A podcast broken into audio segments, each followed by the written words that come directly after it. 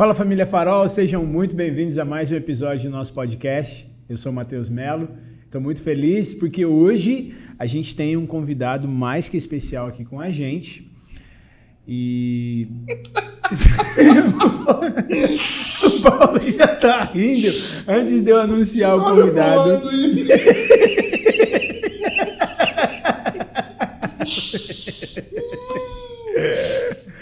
Ai, ai.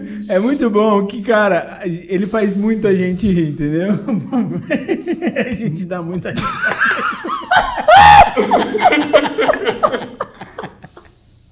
Ai, meu Deus do céu. Ai, ai, tradutor paraense. Fala aí, comunidade.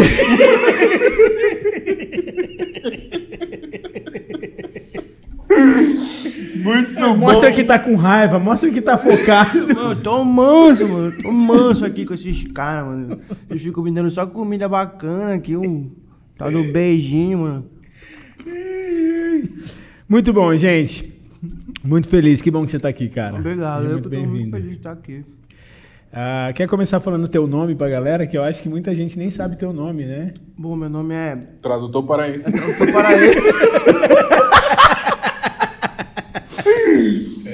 Meu nome é Ronaldo. Sou argentino. Meu nome é Caio Ariel. Esse é pra valer, né? Esse é de Esse é de verdade, é que tá verdade. no registro mesmo. É feio, mas é de verdade, né? Esse parece mais piada, né, do que Ronaldo. Mas esse é meu nome mesmo.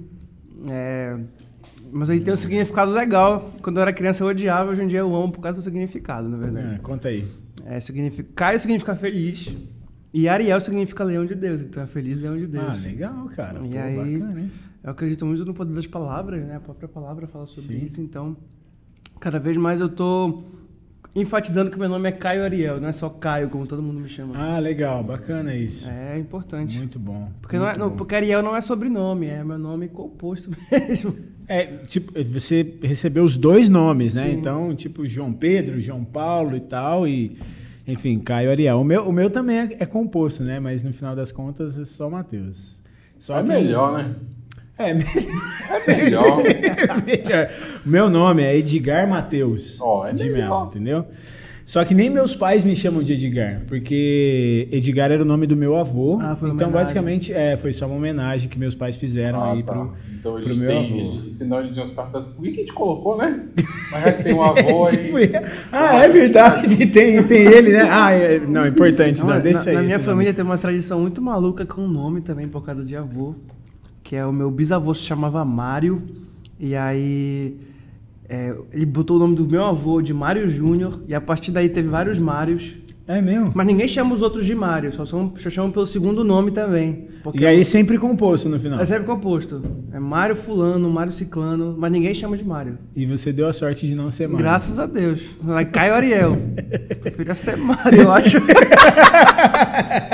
Mário Caio não ia ser legal também. Mário Caio Ariel. Mário Caio, Mário Ariel. Mário Ariel. Mário Ariel fica quase um, um orando em línguas, né? Mário Ariel, Mário Ariel, Mário Ariel. fala cinco vezes que ó. Aparece na tua casa.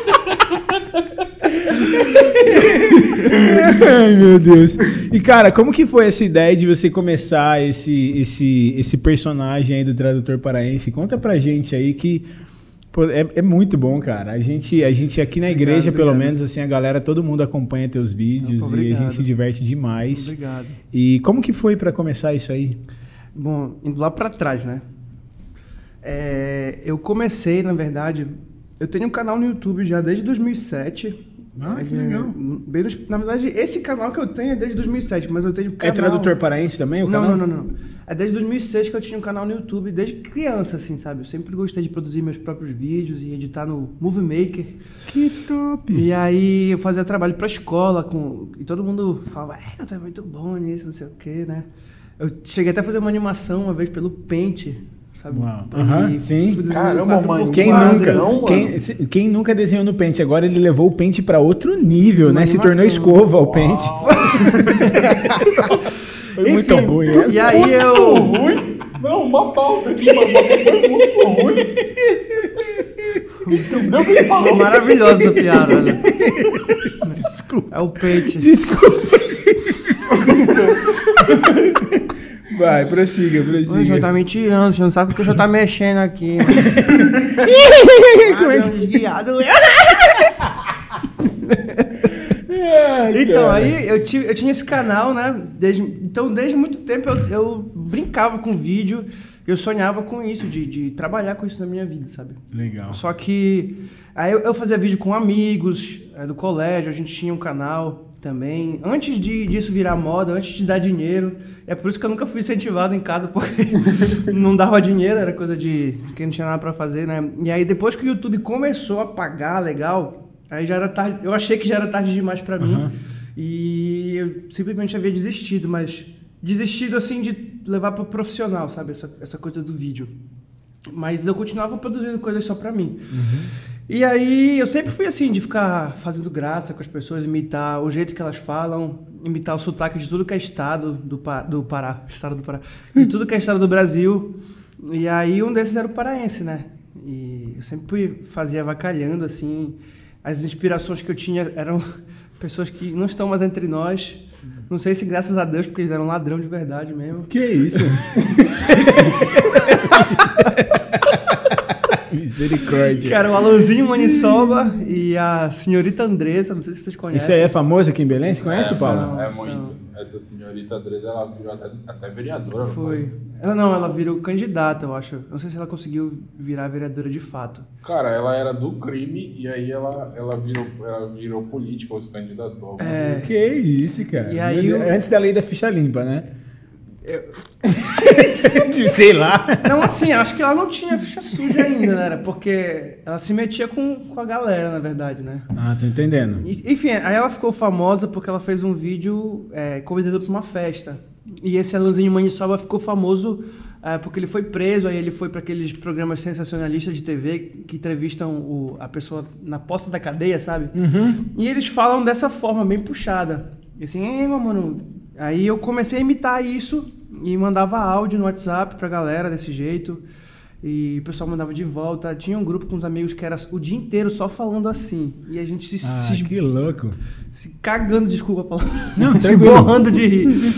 E aí, nisso, é, em dois- chegou em 2018, mais ou menos, eu, eu fiz um. Entrei numa trend que tinha, que era o This Is My Voice, não sei se vocês chegaram a ver. Provavelmente sim, que a pessoa chegava e falava, essa é a minha voz, tantos dias em tal lugar. Aí ela, ela saía e voltava pro espelho.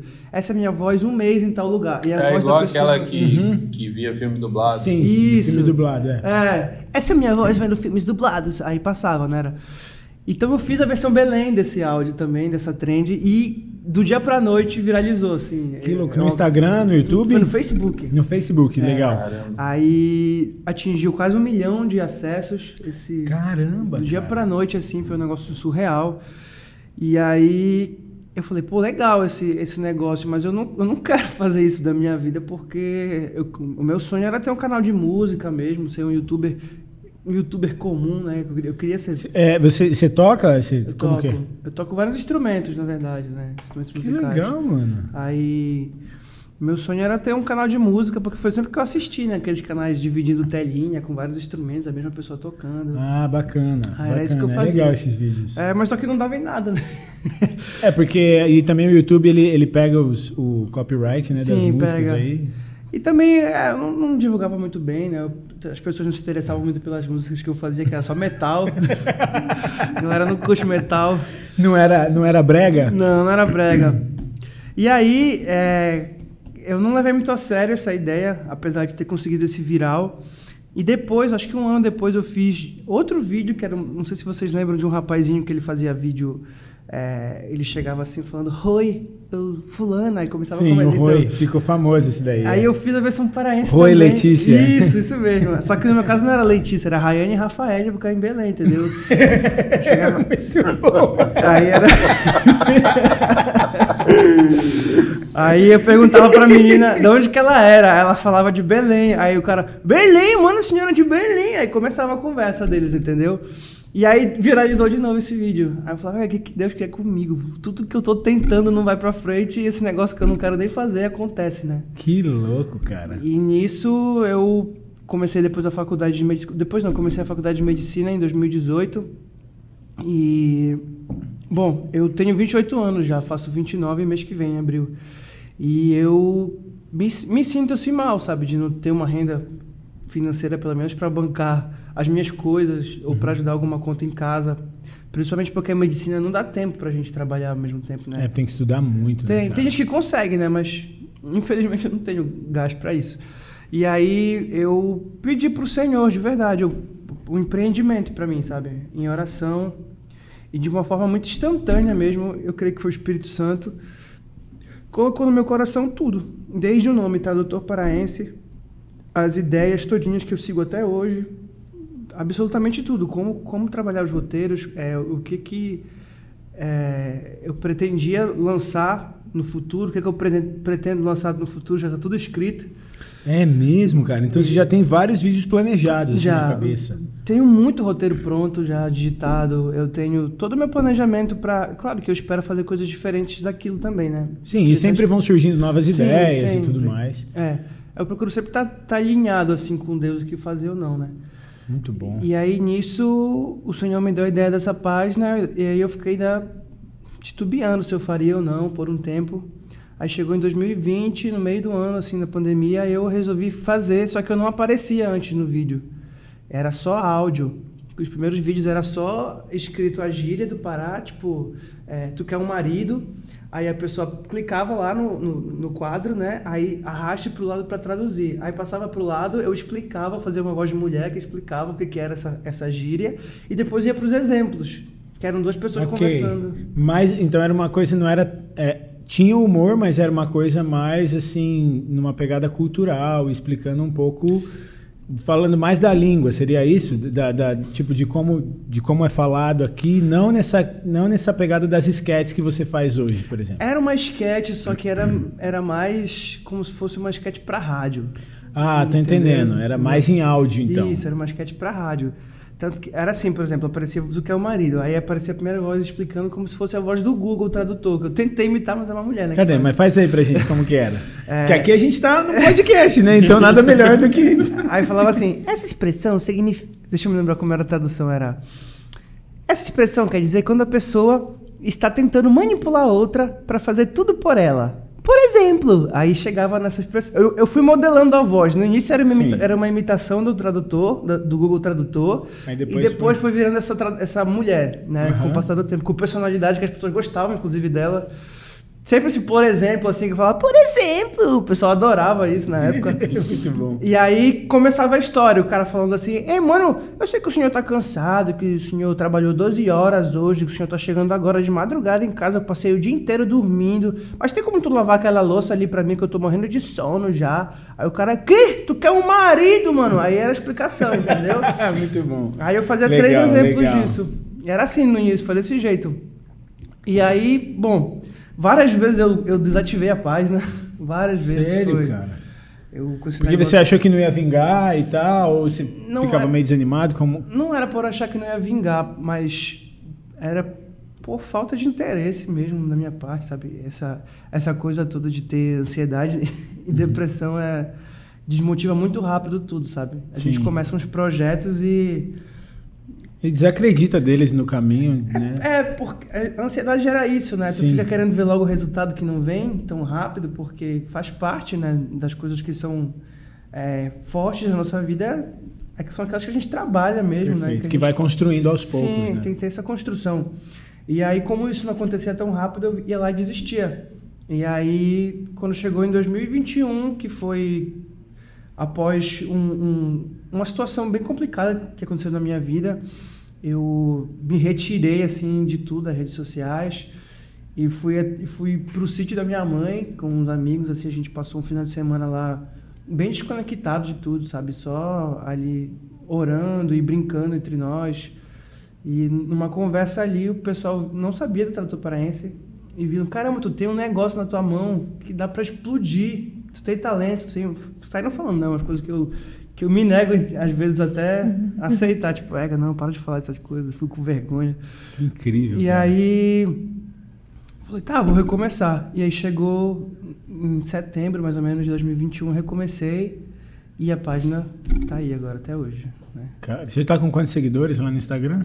A última vez que eu vi tava 16.100. Ó, começou em setembro? Valendo de novo, foi em setembro, tava com mil seguidores. De setembro pra cá já foi pra 16 mil, cara. Incrível. Só que o mais incrível, na verdade, foi de janeiro pra cá. Porque em janeiro, meu planejamento, em dezembro do ano passado, meu planejamento era de chegar em 2.500 seguidores. Porque tava em 2.300 por aí. Uhum. Antes do fim do ano passado, chegou em 3 mil. Eu falei, Ego, que isso, o negócio tá indo. Foi quando eu comecei a aparecer, mostrar o rosto. Eu fiz alguns cursos de marketing digital. Legal. Estudei a respeito de conexão com as pessoas, que tem necessidade de você aparecer, porque senão não gera essa conexão. Né? As pessoas Sim. acham que estão falando que estão vendo um robô ali, estão vendo um produto, uma vitrine. Elas querem ver outras pessoas. Sempre existe uma conexão maior quando você coloca teu Sim. rosto ali, né? Uma E- identificação maior. Exatamente, foi aí que, que começou a explodir o negócio. E aí, em janeiro, eu tava com 3 mil e pouco seguidores, e agora em março tá com 16 mil. Meu Deus, Então cara, foi- impressionante. Foi bem rápido. E você agora, você até fechou um contrato com a Liberal, numa parceria com eles, não É, foi? Uma coisa foi. assim? Que, é, que você está produzindo conteúdo para eles também, né? Isso. Uma vez por semana eu tenho que fazer um conteúdo a respeito do Big Brother. Só que aí eu, eu falei pra eles, olha, eu tenho um pouco de problema com esse programa. né? Porque tem coisas ali que eu não acredito como verdade pra minha vida e que dá, é, me faz até mal assistir. Aí eles falaram, não, fica bem tranquilo, o que tu vais fazer lá é, com, com esse conteúdo não é virar comentarista do programa, então tu não precisa ficar assistindo nem nada. O que a gente vai fazer é te enviar uma pauta de algo que aconteceu de importante na semana e tu vais te fazer como se fosse um paraense naquela situação. Então, aí eu aceitei, ficou legal, porque... por não, exemplo- mas a ideia é excelente, cara. é, é boa, muito boa. É bem diferente, né? Porque, na verdade, a maioria das pessoas só comenta né, o Sim, assunto. exato. É. E aí, no caso, não foi isso. Eles pegaram e, por exemplo, ah, essa semana saiu fulano. Faz um vídeo conversando como se o paraense estivesse conversando com ele. Aí eles me dão total liberdade para eu escrever o meu roteiro e eu faço. É assim. Ah, é, que porque, legal. porque quem tá usando a rede social, mano, não tem jeito. Vai chegar informação sobre o Big Brother pra todo mundo. Vai, não tem jeito. Então acaba É. que a gente acompanha ali. ali Até pelo- quem não assistia, por exemplo, eu não, eu não lembro É. na minha vida de ter visto um episódio de Big Brother, mas se me perguntar, eu vou saber te falar várias coisas do que estão acontecendo ou que aconteceram, ou até mesmo de participante, porque é inevitável. Você entra na rede social, você entra no Twitter, você entra no Instagram, tá lá a, a- a informação, né? Até eu vi o- um dos que eu achei muito legais foi do daquele do Thiago Abravanel. Foi muito bom. A ideia foi deles É, também. muito legal, cara. De falar, faz um vídeo sobre Thiago- a saída do Thiago Abravanel. Só isso, sabe? Eles faziam o É, título. é só isso que eles falam. Aí você que cria as ideias, então Eu você que. faço. E aí eu envio pra Ah, eles. vai-te embora então, que é. muito Muito bom, né, cara? Assim, uma criatividade dada por Deus, velho. Muito amém, glória a bom Deus. mesmo. Mas, é, mas assim, ainda sobre, sobre o programa, né? Eu assisti muito quando eu era criança. Uhum. Com a minha avó, a gente acompanhou as primeiras edições inteiras. Assim, meu sonho era ir pra lá quando eu era criança. Eu sonhava, literalmente. É? Porque era muito legal pra uma criança estar vendo aquilo, né? É. Aí depois, quando começou o pessoal perceber que é, esse programa aí é. É, começou a avacalhação. É, né? aí eu parei de ver. E voltei a assistir em 2020 na pandemia. E aí eu continuei assistindo, sabe? Mas não tanto quando eu assistia quando eu era criança. Uhum. E aí, sobre isso que tu falaste do, do, do talento, né? De criatividade, é, é bem mesmo do Senhor, sabe? Quando a gente para. Não, não tem como escapar de, de dizer que isso vem dele, sabe? Porque senão a gente acaba trazendo a glória para nós mesmos, né? Sim. E quando a gente também deixa de fazer esse tipo de coisa, a gente acaba, além de deixar de glorificar o Senhor com o presente que Ele deu para nós, com esses talentos, a gente também deixa de lado um lado muito importante que faz a gente ser feliz como pessoas, porque foi o que Ele deu para a gente, para a gente se satisfazer também nessa terra, de forma genuína, né? E por muito tempo eu fui deixando isso de lado, sabe? Por causa das pessoas, por causa de comentários, por causa de, de querer sempre. ah, como é que eu posso dizer? Agradar os outros. E aí, isso foi uma das coisas que me trouxe bastante problema na vida. Então, essa página está sendo também um, um- um remédio para mim, sabe? De restauração pessoal mesmo. De estar podendo fazer o que eu quero, sabe? Cara, isso é. E, e ti- você se encontrou, então, Sim, né? com certeza. é- Porque é muito louco que. Estava falando da dificuldade que você teve de começar, né? Tem, ah, enfim, os dilemas da ansiedade, da depressão, ou mesmo de acreditar que isso era algo que realmente você poderia fazer e tudo mais. E aí, de repente, você rompeu nisso. E, e, e, foi algo assim de Deus, né, cara? Que, que o Espírito Santo, não só falando com você, usando outras pessoas. Sem dúvida, sem dúvida nenhuma. Te ajudou a romper nisso daí. E agora você se encontrou nisso. Tem até uma novidade para falar. Diga, manda, manda. Eu não Opa. queria falar ainda. Eu queria fazer uma postagem na minha página sobre isso. Tem que fazer de, de quarta-feira. Mas é o seguinte, é, como eu disse para vocês, por muito tempo na minha vida eu levei querendo agradar as outras pessoas, sabe? Inclusive isso é, é uma pauta constante no, na minha terapia. Isso de largar, deixar isso de lado, né? E, porque é algo que eu ainda vivo, é algo que eu ainda me importo demais. Antes de você falar, deixa eu só abrir um parênteses aqui, que você falou uma coisa bacana, essa questão da terapia, é, que é o seguinte, você é cristão, Sou. né, certo? Você, é desde pequeno que você é cristão? Desde, desde criança? E teus pais iam na igreja e tal, como, como que era isso daí? Todo mundo ia, ah, desde minha bisavó, a família era eles eram evangélicos bem religiosos, sabe? Uhum. Aquele estilão, assim, Assembleia de Deus. Tua bisavó te visse fazendo para... o tradutor paraense hoje. Eu não sei o que ela faria. Mas eles eram bem religiosos mesmo, sabe? Eu, eu creio que, infelizmente, boa parte nem conhece ainda a graça de Cristo. Uhum. Ainda estão ali pelos usos e costumes. Sim, eu sei como é isso. O Paulo veio de um, assim... É e não só ele, mas eu em, em, muitos aspectos e muita gente que a gente conhece veio de uma realidade assim, né? Familiares, amigos e pessoas, enfim. E, e aí, mas o que eu queria falar é o seguinte: é, como que é para você? Porque muita gente tem preconceito com isso, né, cara? Essa questão de, pô, o cara é crente, e até mesmo pessoas que têm uma mentalidade um pouco mais religiosa. Pô, é crente, não precisa de um psicólogo, não precisa fazer terapia. Onde já se viu um crente fazer terapia? E, então, tipo, você é, pode falar um pouco claro. disso pra gente, assim, como que é pra ti? Porque eu acho que, na verdade, é uma coisa que muita gente precisa romper na mentalidade, né? Precisa, com certeza.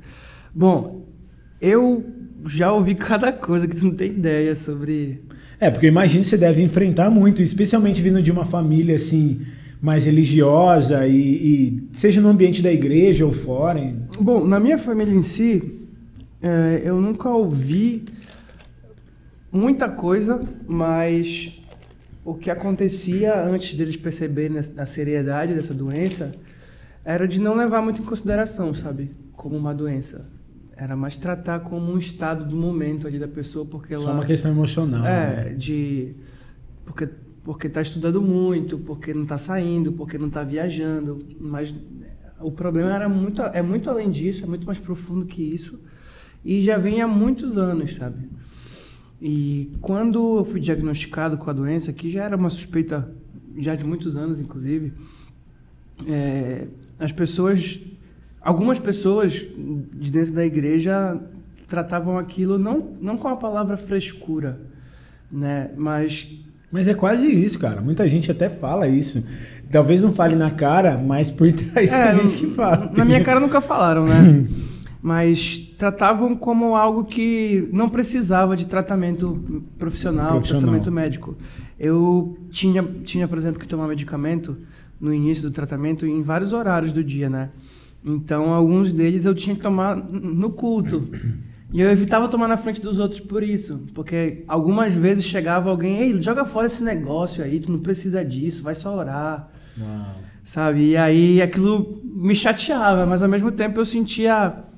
É, não é nem pena a palavra, mas um, é um, tipo de tristeza em relação à pessoa, é, porque ela também não conhece. É sabe? uma compaixão, né? Eu acho que. Eu acho que é, mas é, é porque a pessoa também está inserida no meio que ela não tem acesso a esse tipo de informação. Até Sim. hoje, pessoas que são instruídas não sabem dizer direito nada. Sim. Né? Então, é, é, essa que foi a realidade, né? De escutar de várias pessoas esse tipo de coisa. Mas, ao mesmo tempo, tinha muitas pessoas na minha igreja também que apoiavam, sabe? Falavam, cara, não larga o tratamento, tu precisa estar tá fazendo isso aí, porque tu sabe que se largar, regre, regride tudo. E realmente acontece Sim. isso, né? Então... Cara, muito bacana isso. É, é... Não, eu acho isso é assim, de uma postura muito até admirável, entendeu? Porque É, se trata de você conhecer a si mesmo, de você reconhecer suas limitações, de você falar, cara, assim como se, pô, eu, essa, essa, a minha esposa esses dias estava com um, uma dor assim no, no ombro fortíssima. Ela foi lá e foi atrás de uma fisioterapeuta e está fazendo fisioterapia. E eu escrevi um livro sobre. Eu escrevi, tem um livro que eu escrevi chama Caça ao Tesouro, que é sobre evangelismo profético. A gente fala de orar por cura, uhum. fala de palavras proféticas, dons espirituais e no culto a gente sempre ora, vê as pessoas sendo curadas, na rua sempre ora para as pessoas serem curadas. Mas ainda assim a minha esposa está lá, pô, fazendo fisioterapia, entendeu? Que é o que esse aqui é o problema, né? Às vezes não, a gente espiritualiza tanto a coisa que Deus só cura se for através da oração.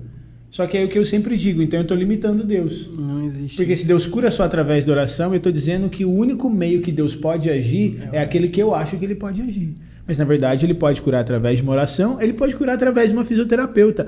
E a mesma coisa, é, pode ser que um dia você, te, você esteja lá num culto, você receba uma visitação de Deus e esse problema desapareça mas pode ser também que o processo de cura que você vai experimentar ou de rompimento vai ser justamente através de uma ajuda profissional. Sim, a, a, o Senhor criou a ciência, né? Não tem como dizer que a, exatamente a ciência ela caminha junto com o Senhor, eu acho, né? Ele, ele inspira pessoas a isso e qualquer tratamento medicamentoso, eu acredito também que venha da inspiração do Senhor por ter dado também o dom para aquela pessoa que criou aquilo para servir de recurso para a cura dele.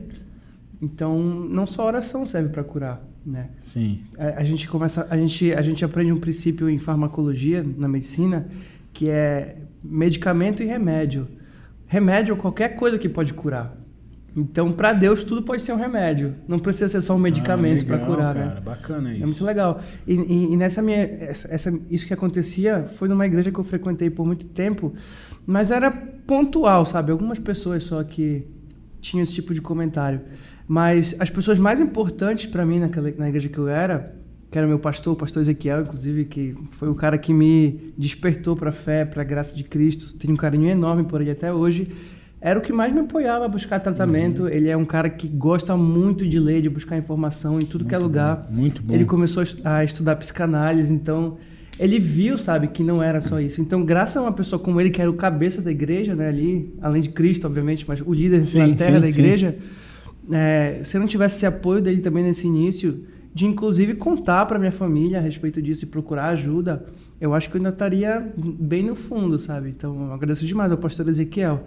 E aí depois, quando eu mudei de igreja, eu mudei para Angelim, que na verdade eu não mudei para Angelim, eu passei um tempo lá, eu fiquei uhum. três meses lá e e como tu falaste, às vezes a gente, às vezes a cura vem também é, das ferramentas que o Senhor proporciona para os seres humanos usarem, mas também da própria presença dele, né? Sim. E na Angelina, um culto específico que teve, teve um, um, um momento lá que foi um, um, grupo, uma companhia de teatro que viaja o Brasil inteiro evangelizando. Giovanni Si?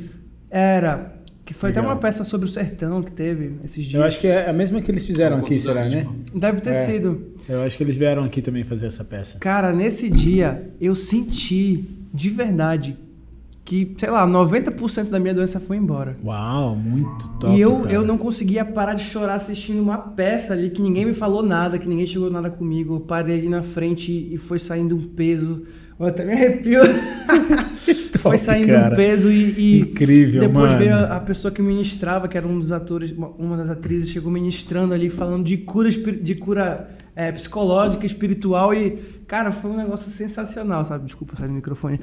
um negócio sensacional, então... Mas é, realmente, a, a peça é muito forte. É muito forte, né? E aí eu encontrei também cura nesses dois meios, né? Tanto no profissional, médico, acadêmico, científico. Não, e isso, é, isso mostra, por exemplo, até trazendo um pouco para o teu trabalho, para o que você está fazendo hoje, o poder que tem a gente usar os talentos, as habilidades. Porque às vezes a gente acha que Deus vai operar, como a gente estava falando aqui, só pô, através de um culto, através de uma oração. Exatamente. Mas, cara, eu imagino que você deve receber muito testemunho, relato Nossa, de pessoas direto. e tal. Conta aí pra gente um pouco sobre isso, velho. É, isso que tu falaste agora deu um estalo. Realmente, a pessoa estava usando ali um talento para curar outra pessoa, né? Entendeu? Uma, um, um teatro, cara, uma arte, uma encenação né, é, é uma atuação ali e aí você recebe a cura através de uma encenação, pô. Cara, que louco isso. Entendeu? Isso é muito louco. Então, O Caio ficou, parece aquele cara do meme.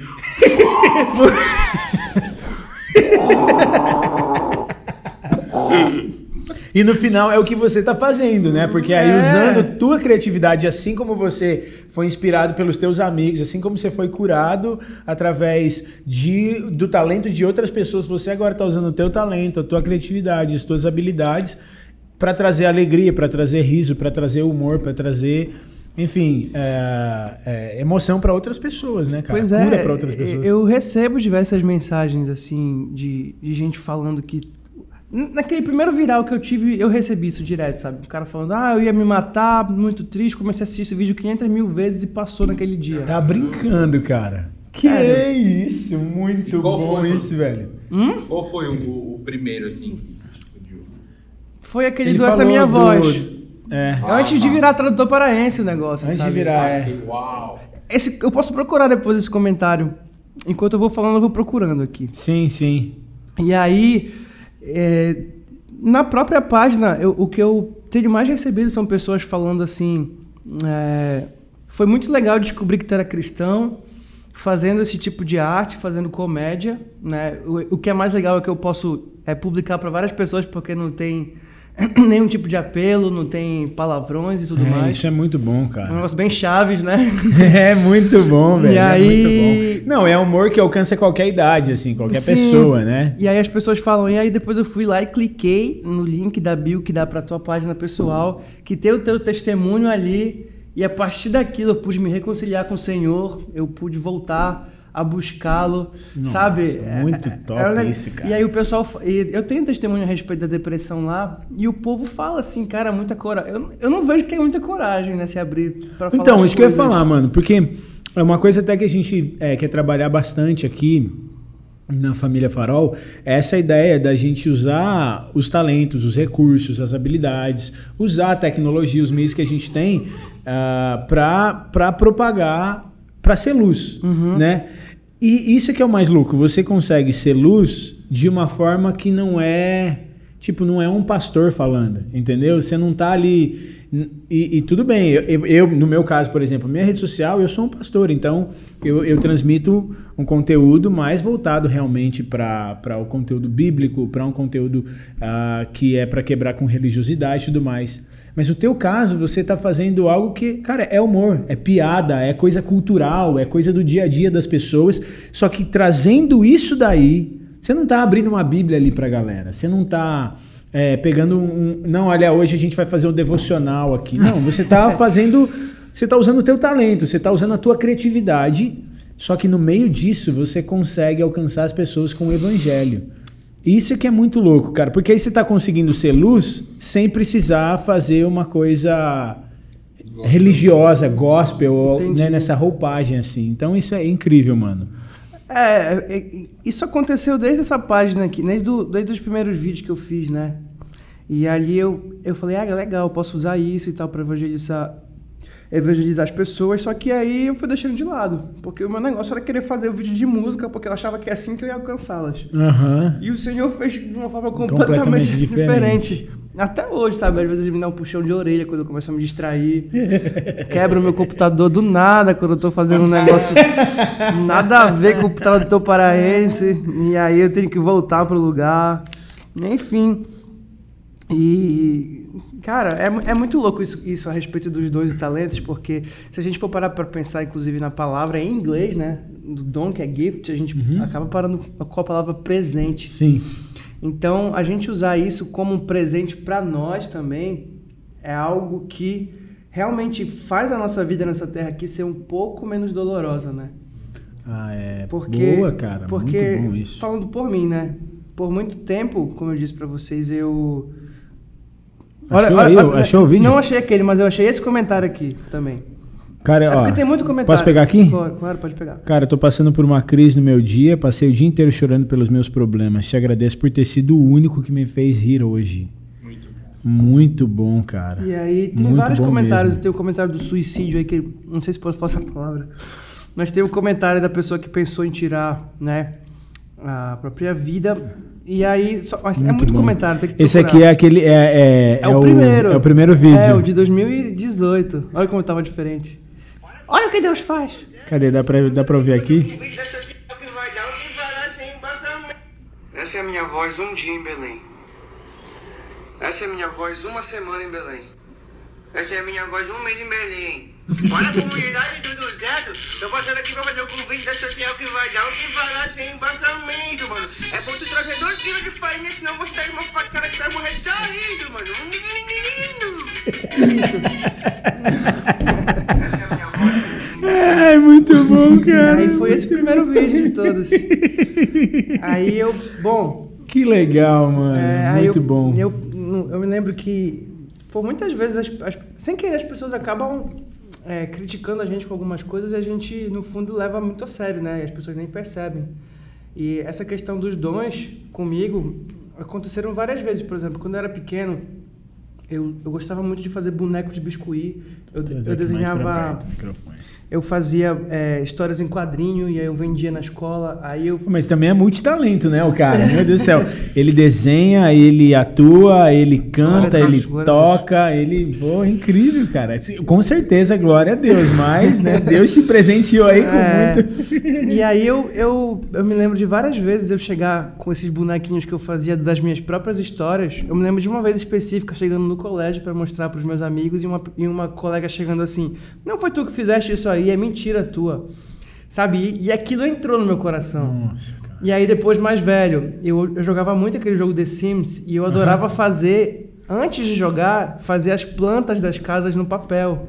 Eu tinha um legal. caderno só de plantas para fazer no jogo. Nossa, é outro nível, né? Leva o negócio pra outro nível, cara. E aí teve um dia um trabalho no ensino médio que era para fazer uma planta de uma casa e eu levei essa planta pronta porque eu já tinha essa experiência de fazer esse tipo de coisa desde pequeno. E de novo aconteceu isso, não foi tu que fizeste, tu mandou alguém fazer. que fez. e aí a outra vez, já- foi pegando tipo, eu fui sendo minado por várias, em várias Palavras, áreas, sabe? né? É.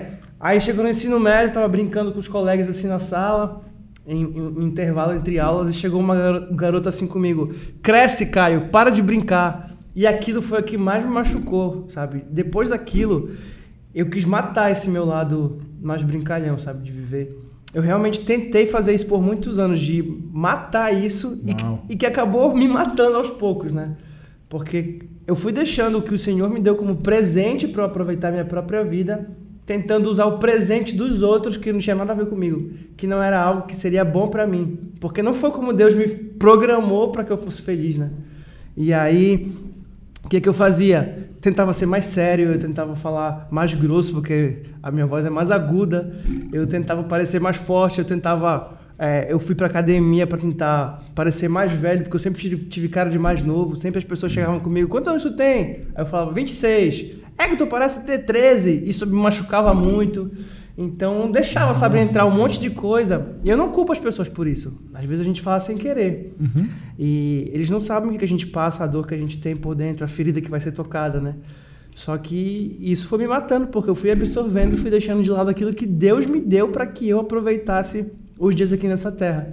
E aí, a partir do tratamento com a psicóloga, a partir da- das conversas que eu tinha com o meu pastor Ezequiel, ah, e também as pessoas mais próximas, os cristãos mais modernos, né, que aderem a, a, entender que, que a depressão é uma doença, que é algo sério e precisa ser tratado, ler livros também, me fizeram entender que eu precisava viver essas coisas que Deus colocou na minha vida para que eu fosse feliz também, cara.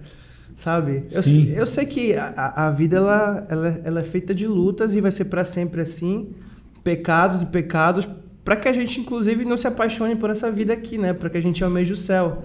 Mas também a gente viver só em sofrimento, eu acho que não é muito isso que Não, não é o que Deus projetou, com certeza. Cara, tô assim, chocado. Muito bom, velho. Muito bom. No final. O que, é o, o que é o tradutor paraense perto do Caio? É, é um no ladrão. final, ao- no final, ao servir os outros. Tá, tá colado, né? Isso aqui, cara. Grudou, mano. tá, tá grudado. Isso aqui precisa. Eles estão muito unidos. A gente viciado aqui no Monteiro Lopes. Eu não sabia que o Monteiro Lopes era daqui. Monteiro Lopes é daqui, pô. Montei- Eu, Ele me eu te falou, falei, mano, é, no começo do podcast, gente. Não é, mano?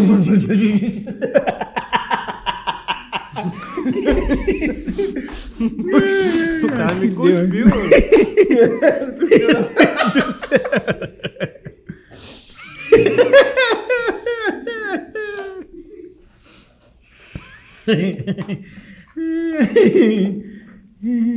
Ei, mano, tu vai levar o farelo, mano, com os Ei, meninos mano. do outro. Chega aqui de novo, senhor veio.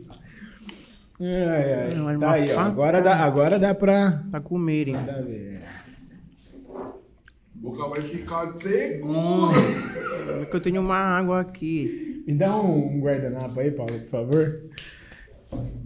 E aqui vocês falam lencinho, né, cara? Eu achei muito engraçado isso quando eu cheguei. Fala um lencinho. Aí, é, não esse aqui, né? Que esse aqui é um papel toalha e tal, enfim. Mas quando eu cheguei, aí eu, me dá um guardanapo. Aí a galera guardanapo, tipo um pano de prato, entendeu? é um pano de prato, exato.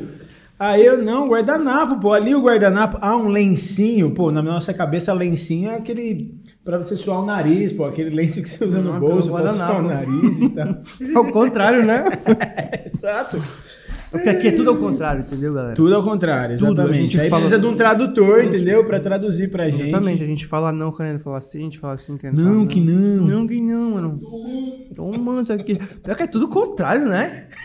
Não foi o que eu falei no podcast que tu postou lá. Tom Manso quer falar que o cara tá bravo.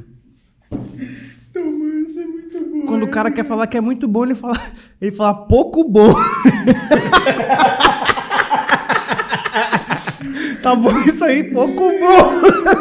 Quando o cara quer falar, não, é verdade, pô, eu concordo e tal. Pior. Exatamente, Você tá indo pro positivo ou pro negativo, pô? É o Chaves mesmo. é o Chaves. Muito bom. Não, cara, e, e, assim, falando dessa questão cultural, o legal é isso, que você, você consegue fazer piada com coisa regional, né, cara? Com coisa cultural e tal. É, você consegue pegar. Porque hoje, é, eu tava ouvindo um podcast do, do Whindersson. Hum. E ele tava falando exatamente isso, que ele, uma das coisas que ele fez, a galera tava perguntando pra ele por que que ele não foi para São Paulo logo de cara, como todo mundo, porque na época que os youtubers começaram a estourar e tal, o YouTube promovia vários, vários eventos para os youtubers e tudo mais, e muitos deles a galera mudou para São Paulo, saíram de vários estados, foram para lá e o Whindersson não. E aí, e o Whindersson, ele fazia shows assim, em lugar que ninguém fazia, tipo, na cidadezinha do interior do interior do, do da Bahia, do, do Piauí, enfim. E aí ele tava falando justamente isso, que ele, ele, ele entendeu que algo que ele poderia deixar de diferente ou deixar de legado, ele até falou assim, ele falou, cara, eu me inspiro, por exemplo, em ah, alguns atores, como me falaram um dia, o Leonardo DiCaprio, ele falou isso, que o Leonardo DiCaprio, ele não é só mais um cara que ganhou o Oscar, ele é um cara que sempre procura promover uma diferença no mundo, então ele está sempre envolvido em algumas coisas. Ele falou, então eu queria deixar uma marca. Aí ele falou, por que, que você acha que eu tatuei Piauí aqui? Né? Porque eu quero que as pessoas, quando, quando me vejam, elas lembrem de onde eu vim, que Ah, no é final legal. das contas, elas saibam que existe algo no Piauí. Se elas não souberem mais nada, não lembrarem de mais nada que eu fiz, elas vão lembrar, pô, o Whindersson é aquele menino do Piauí. Então, cara, eu achei isso muito bacana, assim, ele falando, genial. porque como ele, ele carrega essa marca regional e consegue mostrar para o resto do Brasil inteiro, e ele, no caso do, do Whindersson, ele ficou muito famoso, né? Que ele, ele, ele consegue ter essa fama e esse espalhar isso, comunicar com o Brasil inteiro, sem perder a característica dele, da região dele, da cidade dele, do lugar de onde ele veio. E toda vez que a gente pensa nele ou assiste as coisas dele, a gente vê esse, esse jeito dele de lá. E aí você consegue fazer piada e trazer humor com coisas muito regionais, muito que são tipicamente daqui, assim. Como, como que é isso, assim? Você, você planejou isso? Você pensou isso? Você tem essa relação com a cultura aqui? Ou foi mais porque, cara, foi o que deu certo e é isso daí? Foi um pouco dos dois, na verdade, né? É, como eu disse pra vocês, eu tentei várias vezes em outras formas de conseguir crescer um pouco na internet, né? E essa foi a que deu certo. E eu não peguei esse, vou aproveitar essa oportunidade. Mas senão, seria, senão soaria muito falso, né? No fim das contas, não teria, as piadas não teriam tanto sentido. Sim. Um dia ia perder a graça até pra mim. E não, eu tenho um- uma relação bem forte com a própria cultura daqui. Obviamente que não com o Pará é um estado gigantesco. É. Então, com a cultura do Nordeste do Pará. Porque lá pra baixo, ainda pro estado, é completamente diferente. Tanto que, tanto que tem gente que comenta nos meus vídeos que não tem nada a ver com o que eu falo. É mesmo, cara? Que louco isso. Porque nem o Que sotaque, nem o sotaque se cara. parece, as comidas não são as mesmas. E tem gente que fala que só o pessoal daqui que gosta das coisas daqui, sabe? Caramba, e são do Pará também. interessante isso. Então, Não, Matheus, aqui em Castanhal já é diferente. É cara. muito diferente, já muda aqui em completamente. Castanhal já é diferente. Aqui, É menos chiado, eu é, acho. Aqui tem uns 4, 5 sotaques diferentes no mesmo estado, sabe? Interessante. É, eu lembro que eu fui uma vez pra Altamira, pô. É outra É, coisa. é outra coisa, cara. É bem diferente. Aí eu não entendi nada. Foi a primeira vez que eu vi de rocha. Que a menina chegou pra mim assim.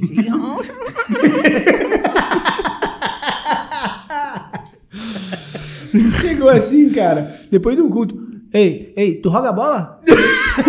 tu roga. Aí eu, Um negócio bem maranhense, né? eu olhei assim. E eu não entendi direito, né? Porque pensa, pô, eu cresci no interior de São Paulo, Campinas. Então, eu falo porta, portão, entendeu? Aí, o quê? Tu roga bola? Tu roga? Aí eu, se eu jogo bola, é, é, é, tu roga? Jogo, jogo bola sim. Ela, de rocha, de rocha. De rocha. Aí eu olhei pra menina assim. Se bem que ela- Faltou um tradutor pra me traduzir, né? Eu, Oi, de rocha, de rocha? Aí eu virei assim pra Thay, ela tava do meu lado. Desculpa, cara, eu não tô entendendo nada do que ela tá falando. O que que ela disse? Aí tá aí, de rocha, você joga mesmo? Você de fato joga bola? Aí virei, ah, jogo, jogo sim. É. Bora rolar um dia, bora rolar nós. Aí eu. Se a gente pode jogar um dia. É isso, É, então, então, cara, é muito diferente, assim, É, cara. Foi bem uma experiência, assim, inesquecível. Nunca mais eu esqueci, cara. Aí, pois é, eu tenho, eu tenho essa relação com a, com a cultura daqui do Nordeste do Pará, né? De, de familiares meus falarem assim com o sotaque bem puxado. Eu imito boa parte deles, na verdade, nos meus roteiros. É mesmo? É, Ah, que tem, legal, Tem um- uma, uma coisa que a minha família fala muito, que eu odiava, morria de raiva. Que é quando a gente tá conversando assim, aí uma terceira pessoa chega, ou então a própria pessoa que eu tô levando uma informação não acredita no que eu falei e fala assim na minha cara: Que? Deixa de ser mentiroso.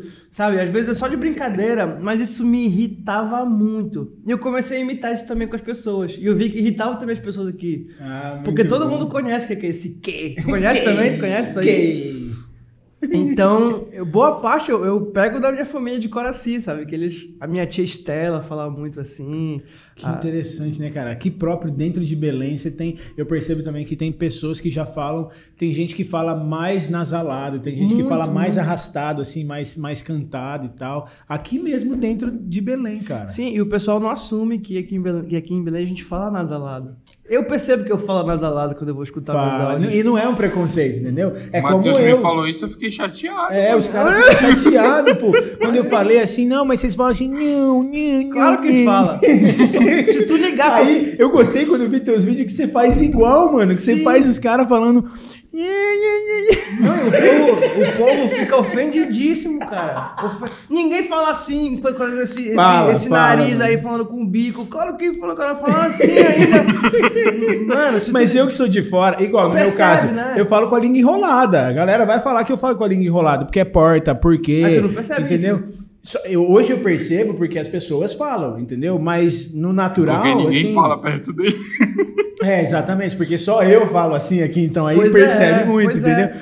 Mas eu que venho de fora, por exemplo, a gente percebe e você consegue expressar esses detalhes, mano. É muito bom isso, velho. E assim, é só tu ligar o jornal. É principalmente mulher. Mulher que fala mais anasalado que homem aqui no Pará. Tu liga o jornal, qualquer apresentador de jornal fala igualzinho. É com o nariz assim pra fora. É, estamos aqui hoje no Jornal Liberal. Cara, esse liberal, esse negócio assim, sabe? Liberão. Lá nas ruas de Belém. É exatamente assim. Não adianta vocês negarem que vocês falam. Vocês falam com o nariz, mano. Eu sou o quê, mano? Quando pegam aquela tia pra entrevistar no, ao vivo, velho. É, muito, assim. bom isso, velho. E tem uma outra coisa também que é o seguinte, que é... Até o, o Daniel Alencar, quando ele tava aqui, ele ele tava pregando e aí ele falou, ele foi falar alguma coisa que ele falou isso. É, por exemplo, galinha. Galinha. Então tem um, um nhá, um nhê, assim, tudo tem. Só que é o bigode ladrão. Entendeu? E Matheus, tu tá te queimando. Ai, meu Deus, cara. Caras vão meu te Deus. pegar na rua. Não, não, mas não é, é- mas é, é o que eu tô falando. Ei, tu tá se, falando- se vocês forem olhar agora da maneira como eu falo, Tá que quando eu a cheguei gente. e comecei, muita gente dava risada do jeito que eu falava, entendeu? E aí eu até aprendi, assim, fazer uma, uma piada com isso. Às vezes eu falo ao pessoal assim, ó, fala, sei lá, por exemplo, é, sei lá, o poder de Deus está aqui, um exemplo. Aí o pessoal fala, o poder de Deus está aqui, né? É, aí eu, não, gente, vocês têm que falar igual eu, o poder de Deus. Aí a galera morre de rir. Por quê? Porque eu aprendi que o jeito que eu falo é certo. engraçado para as pessoas Não, não. Que, que me ouvem, entendeu? Então, é, é, isso que é legal do Brasil, né, cara? Essa, essa diversidade aí, essa, essa- Cara, o Brasil é maravilhoso, é incrível, mano, é incrível. E muito legal que você consegue, eu acho isso demais quando eu vejo teus vídeos, cara, que você consegue expressar direitinho aquilo que eu de fora consigo enxergar e que muitas vezes a galera às vezes não, não percebe. Pois né? é, para as pessoas daqui enxergarem, a gente tem que exagerar. Aham. Aí eles se ofendem com esse exagero. Problema é de vocês, vou continuar fazendo. O vídeo do varado pra mim é um dos melhores, mano. Ei, tu viu a. Ei, mano, tu viu a Rayane? Ela tá va... foi varada lá pra cozinha. Ei, tem muito mais do que aquilo com varado, sabia? É, Sério? Tem muito mais. lá tem muitos, velho. Tava- Foi varada lá pra cozinha, tava varada de fome. Ela varou lá pra cozinha, Ela passou varou varado. porque o pai dela ia lhe dar uma varada. Ai, cara, muito bom, muito bom, velho. E a gente, a gente, enfim, a gente deu toda a volta, falou da questão da depressão e, e da, da ansiedade, da terapia, e foi falando várias coisas, mas você estava prestes a dar uma novidade pra galera, né? Que aí foi quando a gente entrou nessa parada da, da- Daqui a pouco eu faço mais uma pergunta, né? Igual o, o João Kleber. Para, para, para, para! Ainda não conta a novidade. É, mas tem que fazer assim. Assustando. É uma boa ideia, hein? O pessoal vai começar a falar e tu grita, o cara para mesmo. Olha, Depois do comercial. eu fiquei nervoso agora porque. Ai, caramba. Vai, que foi? Não, Mano, tu tem que te lembrar que esse, esse vídeo vai sair na quarta-feira. Então tu tem, pode anunciar no mesmo dia do teu Insta. Égua, cara, porque é uma coisa muito maluca que eu não falei pra ninguém. Eu vou. Top, manda bala. Na verdade, tem Estamos aqui pra isso. duas pessoas só que sabem que é minha mãe e meu padrasto. Eita. Uau. É. Bom. Para, para! Olha, pessoal da minha família, não fiquem com raiva de mim se vocês souberem por aqui, tá? Vou tentar contar antes pra vocês. É, eu larguei medicina, cara. Uau. Tem uma semana pra viver da internet digital. Incrível, cara. E eu tava fazendo medicina pra agradar os outros também, sabe? Não era, não era o O que meu você sonho. queria fazer, o teu sonho? Foi um sonho que foi colocado na minha vida desde criança, pessoas falando, tipo, tu vai ser médico, tu quer ser médico, o que tu vai ser quando crescer? Vai ser médico, legal. E eu fui levando isso, só que eu no fundo sabia que eu não, não queria, sabe? Então eu perdi tempo, não sei se eu perdi tempo, aprendi muita coisa nesse, nesse período. Eu, eu fui afundando cada vez mais, sabe? Eu creio que isso foi um, um- bom motivo de eu afundar nessa doença, porque eu estava negando realmente quem eu sou, negando esse meu lado, ah, para querer agradar as outras pessoas, para querer parecer o bonzão, sabe? Status de estudante de medicina e tudo mais. E quando chegou na faculdade, eu vi que não era nada daquilo que eu imaginei. É, é bem complicado, sabe? A comunidade, assim, do curso de medicina. Pelo menos pra mim. Não sou uma pessoa que me adaptei muito bem ao perfil de pessoa que faz... O, a maioria que faz o curso, sabe? Não tô falando que são todos. Mas E um- não é nada contra as pessoas, Não. né? É porque é, é quem você é. Tem, é Sim, diferente. é um perfil de pessoa que eu não me adaptei muito bem, que às vezes traz uma arrogânciazinha, sabe, em algumas palavras, alguma forma de olhar para as pessoas e aquilo que as pessoas reclamam de médico ser que não olha no rosto, a gente já vê desde a faculdade quem vai ser assim. E pode ter certeza que a maioria é assim. Infelizmente, apesar da gente ter matérias que eles que que tá, que tá na grade curricular tentando mudar isso no estudante, que é matérias que tentam tra trazer esse lado mais humano, sabe, da pessoa. Infelizmente, essas matérias só acompanham a gente no início do curso, coisa de um semestre, então... E depois acaba sendo esquecido. O né? resto é completamente técnico, sabe? E a pessoa vai cada vez mais entrando nessa parte técnica, esquecendo o seu próprio lado humano quando está trabalhando. Então aquilo começou a ficar insuportável para mim, de estar tá no ônibus indo para a faculdade, quase chorando, querendo sair para voltar para casa. Várias vezes eu faltei aula por isso. Só de pensar nas pessoas que estariam lá. Só de pensar naquele ambiente que eu ia viver de novo, sabe? E eu cheguei a reprovar um semestre por causa disso, que eu não estava conseguindo mais ir, eu não estava mais conseguindo. Eu, eu tava faltando aula sem avisar para ninguém em casa. Eu simplesmente fugia daquilo, eu não queria encarar aquilo de frente. E eu acho que na vida, todos os caminhos que a gente escolhe têm as dificuldades deles, isso é certo. Pode ser dificuldades maiores, pode ser dificuldades menores, mas todos vão ter de acordo com aquele caminho. Independente deles, se a gente gosta daquilo, se a gente tem, se a gente vê propósito naquilo para nossa vida, a gente vai estar lá disposto a passar por cima. Eu não estava mais disposto a passar por cima disso, sabe, na medicina. Uhum. Apesar de ser um caminho mais seguro, vai sair lá de lá empregado, cara, praticamente. É um caminho muito seguro ainda, né? É, um, é uma das áreas que tem mais Sim. segurança. E ter optado por isso, de entrar num negócio completamente inseguro, que é o meio digital, eu já fico muito feliz só de falar, cara. Sério. Sai um peso, assim. Né? Nossa, só de saber que eu, aquilo não vai fazer mais parte da minha rotina. Esses dias eu tava entrando no, no aluno online para me desmatricular. E só de entrar no site me dava uma raiva, assim, ainda tô tendo que entrar aqui para resolver esse negócio, mas logo vai acabar isso. E a minha mãe, graças a Deus, ela começou a fazer um curso de, de empreendimento, de, de conhecimento a respeito de vida financeira, de controle de vida financeira. Muito bom, velho. E lá nesse curso, é um cristão que dá, inclusive, esse curso, trazendo Legal. sobre a palavra de Deus a respeito ah, dos propósitos de vida. Cara, foi tudo se alinhando, sabe? Uau. O cara falando do meio digital, que é o futuro, falando de propósito, de alinhamento, de dom que as pessoas têm que usar para poder também serem felizes nessa vida. E quando eu tive essa conversa com a minha mãe para revelar que eu não aguento mais isso, que eu quero sair do curso, ela não negou, sabe? Nossa, muito bacana. Ela respondeu assim, cara, tu tem certeza? Se é o teu caminho, que todo mundo já viu que é, há muitos anos a gente está vendo que tu tá sofrendo nesse curso aí. Uau larga que a gente apoia. Cara. Cara, incrível, né? A, tipo, a, a, a, mentalidade dela, assim, porque, cara, é um, é um futuro brilhante, né? Tipo, ah, vai fazer medicina, vai ser. Aos olhos da sociedade, né? É, vai, vai, vai, vai ser algo incrível e tal. Mas ele, ele tava. A palavra que levou ele para esse ambiente não foi uma palavra de Deus, né? É, não, e assim, é muito é interessante uma... tu falar sobre isso, porque a gente, a gente fala muito sobre isso aqui uhum. na igreja, né? Sobre vocação, sobre o que Deus pensa ao nosso respeito e não sobre o que as pessoas falam ao nosso respeito. Isso, isso é incrível. Cara. É porque esse aqui é o problema, né? Você estava se movendo pelas pessoas, só que agora você está se movendo por aquilo que você entende que por identidade. Esse aqui é o negócio. Você está se movendo por identidade. Eu sempre digo que quando você sabe quem você é e de quem você é, você sabe o que você foi chamado para fazer. Então, é isso, cara. Você, você descobriu quem você é. Você descobriu que você tem um Pai Celestial Muito que bom. te ama, que te deu dons, talentos, criatividade, que chamou você para algo específico. E você sabe o que você tem que fazer.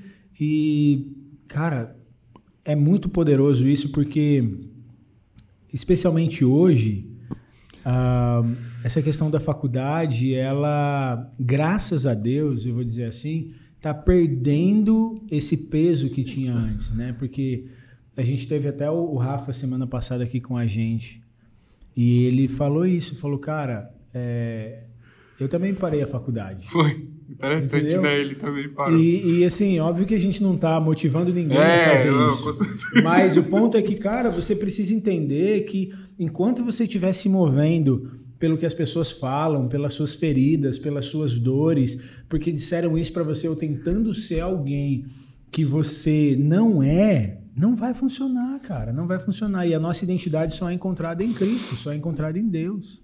E, e até me dá um poupouco de vergonha, sabe, de falar a respeito disso. Porque as Pelo pessoas. contrário, mano. As pessoas vão falar, tipo, tu é doido de largar esse curso. Pô, tua mãe. Eu estava numa faculdade particular, então minha mãe gastou uma grana ali, sabe? Cursinho também, eu tentei muitos anos. Eu fiz outras duas faculdades, não me formei. Tipo, esse cara é um perdido, sabe? Não sabe o que quer da vida. E, e quando vem o primeiro problema na cabeça, ele já, já age como um menino e pula fora. Só que dessa vez eu acho que foi o maior ato, ato de coragem que eu tive na minha vida. Sim. Porque eu tô largando algo que é seguro, sabe? Pra seguir por um caminho que eu acredito que vai dar certo. E se não der, cara, paciência, tá trancada a faculdade, posso voltar depois. Cara, mas a gente quer te, assim, parabenizar pela tua, pela tua decisão, entende? Porque no final não tem a ver com você largar a faculdade ou não. Tem a ver com entender quem você é, tem a ver com entender o que você foi chamado para fazer, tem a ver com você é, entender o que Deus está fazendo na tua vida, cara. É, cara, eu tô, eu tô muito feliz com isso, sabe? Saiu um peso enorme das minhas costas. Que, assim, a gente, falando sobre santidade, por exemplo, as pessoas acham que santidade é só um, aquele ato de, de, querer, de querer ser puro e tudo mais. A santidade é um lugar, na verdade, que a gente habita com o Senhor também. É aquele lugar de se colocar em santidade, de se separar para Deus. Se a gente não tá descansando no Senhor, a gente não consegue entrar em santidade, não consegue se separar para o Senhor. Por quê? A falta de descanso na nossa vida gera ansiedade. A falta de descanso na nossa vida pode gerar depressão, descontentamento com a própria vida, descontentamento com as coisas que estão que Deus proveu para aquele dia para nós. E isso é um pecado, quando tu para para pensar. A ansiedade é um pecado. O Senhor manda a gente não andar ansioso. Sim. E eu tava andando assim, entendeu? E isso tava me distanciando de conseguir encontrar de fato esse lugar de santidade para me aproximar mais ainda de Deus. E parece que depois que isso aconteceu, de- dessa tomada de decisão, ficou muito mais fácil, sabe? De parar para ficar horas ali orando, parar para ficar horas lendo a palavra e não só lendo por ler, mas aprofundado naquilo e vendo aquilo criar vida dentro de mim, entendeu? Trazer realmente um alimento para minha vida. Então, isso da gente aproveitar, perdão, quem a gente é, da gente aproveitar o que o Senhor nos criou para ser feito, é o que nos faz, inclusive, ficar vivos nessa terra, que a gente pode descansar e andar em santidade no Senhor, sabe? É algo que eu, eu tenho visto que tem acontecido na minha vida e na, na vida de pessoas próximas que também estão entendendo dessa forma, sabe? Incrível, cara. É Incrível. muito forte isso pra mim. É muito importante saber disso hoje em dia. Essa parada da faculdade que você falou é, é muito louco porque pra muita gente isso daí é um ídolo, né? É tipo assim, tipo concluir a minha faculdade, ter uma segurança, ter uma estabilidade. E aí as pessoas muitas vezes se movem por isso. Então, quando o cara não vai pela faculdade, ele vai pelo concurso. Ele vai, entendeu? Pelo. É, sim, a estabi- eu preciso da estabilidade, preciso da estabilidade. No final, isso é uma ansiedade, porque é o medo de não dar certo, é o medo das coisas darem errado, é o medo de faltar. E no final é esquecer que Deus é quem provê, Deus é quem sustenta, Deus é quem cuida. E até, mano, eu quero te encorajar nisso. De, eu tava conversando ontem com alguns meninos aqui. ah, que, cara, tem um texto que ele é muito mencionado, até famoso, mas ele é pouco lembrado. Que é o seguinte: se o Senhor não, vigi não guardar a casa, se o Senhor não vigiar a casa, em vão trabalham os que a vigiam. Né? E, cara, isso é muito real. O que ele está querendo dizer no final é isso: que se, se não for Deus, a gente pode trabalhar, você poderia se formar em medicina, você poderia ter o melhor consultório da cidade de Belém, ou trabalhar nos melhores hospitais, ou ser o melhor médico na área que você escolhesse seguir, mas não valeria nada no final das contas, entendeu? Provavelmente você seria uma pessoa frustrada, uma pessoa cansada, uma pessoa fadigada, ansiosa.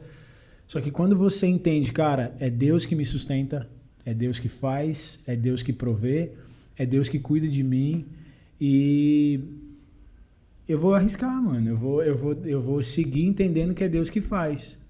E é o que você falou, no final das contas, você não, não precisou de uma visitação sobrenatural, não precisou de, ah, meu Deus, descer um anjo do céu e falou, largue a sua faculdade. Você só entendeu, cara, não é esse o caminho, não, não é o que, o, o, o que eu devo estar fazendo nesse momento. Eu, eu entendo que nesse momento eu preciso fazer outra coisa. Isso é uma decisão, cara, muito corajosa. E, e assim, parabéns por isso, mano. Obrigado, parabéns. E, e, lembra que é o Senhor que vai cuidar de você, que Ele vai te uhum. sustentar em todo o tempo. No final, é Ele que provê a tua comida, é Ele que provê a tua roupa, é Ele que provê aquilo que você bebe, é Ele que cuida de você o tempo todo. Isso que é descansar. Exato. Saber que é Ele que faz. Isso que é descansar. Eu, eu, foi, foi exatamente essa palavra que me fez tomar essa decisão. Eu estava um dia conversando com um amigo meu numa padaria que a gente a gente apelidou, não apelidou ainda a padaria, mas a gente tem um carinho muito grande porque foi nessa padaria que esse meu amigo se converteu. Um abraço aí, Lucas. É, aceitou Jesus nessa padaria e nessa padaria que eu tomei essa decisão. É, e nessa conversa a gente estava tendo a respeito da faculdade, ali eu estava chorando também. E ele falou, cara, Deus é que provê todos os dias. É. Não adianta tu ficar preocupado. Não vai te faltar as coisas, sabe? Tem missionário aí que o cara larga tudo para ser missionário e não morre de fome, não, não, não morre de frio, tem onde dormir. Então o Senhor ele realmente cuida dos seus, né? Sim. E a gente tem que viver isso nessa vida, a gente tem que viver acreditando nessa verdade.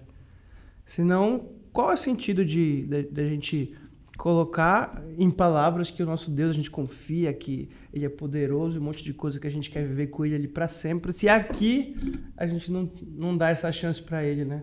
Sim. Acho que não faz sentido.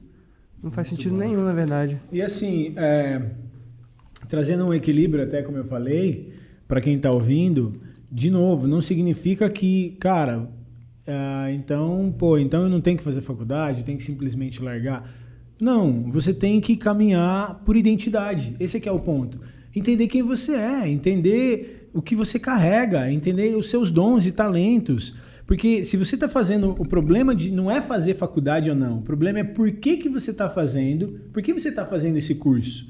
Então, é, é como você falou, assim, pô, eu estava fazendo, eu achei muito louco, cara, que você, a, a consciência que você tem, que muita gente não tem isso, da tua jornada, tipo, o que falaram para mim lá na escola, o que falaram para mim no ensino médio, lá no colegial, o que falaram para mim no cursinho, as palavras que as pessoas disseram, como isso me afetou e como eu comecei a me mover pelo que as pessoas falaram. Cara, essa lucidez faz toda a diferença. Faz toda a diferença, porque aí você conseguiu identificar que o que você estava fazendo não era porque você se encontrou naquilo, porque você queria fazer aquilo, porque você entendia que aquele era o melhor caminho a seguir. Não, você estava fazendo aquilo porque as pessoas falavam, porque diziam para você, porque por causa do que falaram, aí você tentou uma, tentou outra e tal. Pô, eu tenho que entrar nesse formato, eu tenho que ser aquilo que a sociedade exige que eu seja, eu tenho que ser o que as pessoas exigem que eu seja. E cara, Deus foi tão incrível que ele preparou tudo e até preparou os teus pais, né, no caso a tua mãe ali, para poder uh, te conduzir isso. Então, é, para quem está ouvindo aqui, se você está fazendo um curso, Cara, sonde por que, que você está fazendo. Onde você quer chegar com isso? Qual que é teu objetivo? Porque se você faz por dinheiro ou por estabilidade, alguma coisa está errada. Talvez esse curso ou o próprio dinheiro seja um ídolo. Agora, se você está fazendo por propósito, porque você entende, cara, isso aqui é o que eu carrego, é o que eu amo, é o que eu entendo que vai servir para aquilo que eu, eu quero fazer, é, por, é com isso aqui eu quero servir bem as pessoas, então aí é outra realidade. Exatamente, né? né? Exatamente isso. Eu vejo, por exemplo, os meus pais, eles seguiram suas carreiras comuns, né? Mas eles são apaixonados por aquilo. Ah, bacana. Sabe, eu falo com a minha mãe, a profissão dela é bem complicada. Aí eu falo, mãe, a senhora tem certeza que a senhora gosta de ver isso? Ela fala, eu amo isso daqui. Desde a faculdade era o que eu sempre sonhei. E, e quando eu olhava para mim, eu ali naquele meio, falava, cara, eu não amo isso daqui, sabe? Ah, Caio, tu é muito iludido, tu... a gente precisa pagar as contas, sim, a gente precisa viver e fazer as coisas. Eu, eu até reconheço que eu sou muito privilegiado de poder ter tomado essa decisão, porque eu não tenho filhos, eu, eu moro com meus pais ainda, sabe? Mas eu vejo que até nisso tem cuidado do Senhor, sabe? Sim. Porque eu tive essa oportunidade mesmo. Mas para quem não tem, como a minha avó não teve no tempo dela, que ela teve que, que fazer a profissão dela porque ela precisava sustentar várias pessoas, no fim das contas, isso era o propósito também. Ela Isso. tinha um porquê de estar fazendo aquilo. Diferente de mim, que eu estava fazendo aquilo sem motivo nenhum. Pra ten- tentando encontrar um lugar, tentando encontrar a tua identidade, né? E no final. é, eu também, eu, eu comecei uma faculdade e eu larguei, né? Hoje eu tô fazendo um outro curso. E, cara, e eu, e eu gosto desse curso que eu tô fazendo, eu quero fazer esse curso que eu tô fazendo, então é completamente diferente. O primeiro eu comecei porque os meus pais queriam que eu fizesse. Me arrependo, eu acho que eu poderia ter ido até o final, mas eu parei porque, cara, pra mim não tava funcionando. Eu estava fazendo porque os meus pais queriam que eu fizesse um curso. Hoje eu estou fazendo um que eu quero fazer, que eu escolhi fazer, que eu decidi. Então é completamente diferente, cara. E, e eu acho que é essa a pegada, você entender quem você é. É. Exatamente, exatamente. Muito bom, velho. Ah, outra coisa que eu queria eh, te falar agora, mudando um pouquinho.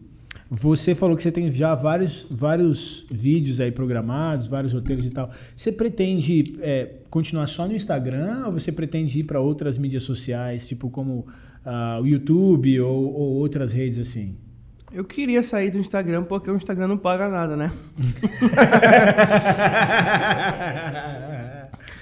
Infelizmente o Instagram é como se fosse um, um- um jornal de anúncios ainda, né? Sim. Vai lá, coloca e tu só recebe se alguém te pagar para fazer aquilo. A própria plataforma em si não, não remunera os seus trabalhadores ali, diferente Aham. do YouTube. O YouTube paga as pessoas, sim, né? Sim. E além disso, o YouTube, ele é, ele é- Eu não sei como é que se se é ativo, se é passivo, mas um vídeo, ele é aquele dinheiro que você deixa trabalhando, né? Um vídeo no YouTube. Isso, exato. Pode postar um vídeo hoje, daqui a quatro anos, esse mesmo vídeo tá fazendo dinheiro ainda. E às vezes você postou um vídeo hoje, pode ser que ele não viralize, mas daqui uns três anos, de repente te- o YouTube começa a recomendar teu vídeo, ele vai lá pra cima. Exatamente, o Instagram ainda não faz isso. Ele é uma plataforma muito, vou falar volátil, porque Aham. tu põe um vídeo e logo em seguida ele passou alguns dias e ele nunca mais aparece, né? Ele Sim. desapareceu ali no ar. Sim. Então, é uma ferramenta legal de acesso, mas infelizmente ela não paga. Eles estão pretendendo fazer a, a remuneração a cada 50 mil visualizações em Reels, mas ainda não chegou para o Brasil isso. Eles também estão com um plano, eu vi o CEO do Instagram falando de ah, colocar membros, né? Tipo, igual o YouTube tem, Já tem. o YouTube tem a parte de inscritos e aí tem de membros.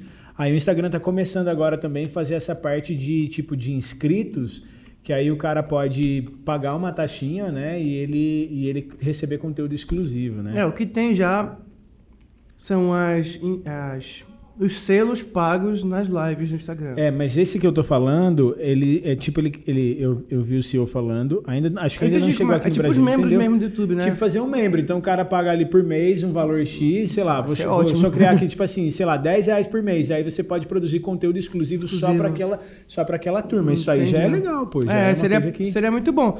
E assim, eu, eu quero fazer essas outras plataformas, né? Eu tenho postado no TikTok. Até porque agora você vai poder dedicar mais, né? Com É. atenção nisso, vai poder dedicar um pouco mais de tempo e tal. Uhum. Né? Como você falou, é que é isso que eu queria entender. Beleza, aí você agora, tipo, qual- quais que são aí teus próximos passos? O que, que você pretende fazer daqui pra frente? É colocar o, o YouTube para funcionar, agora do tradutor paraense, não mais só do meu canal de música.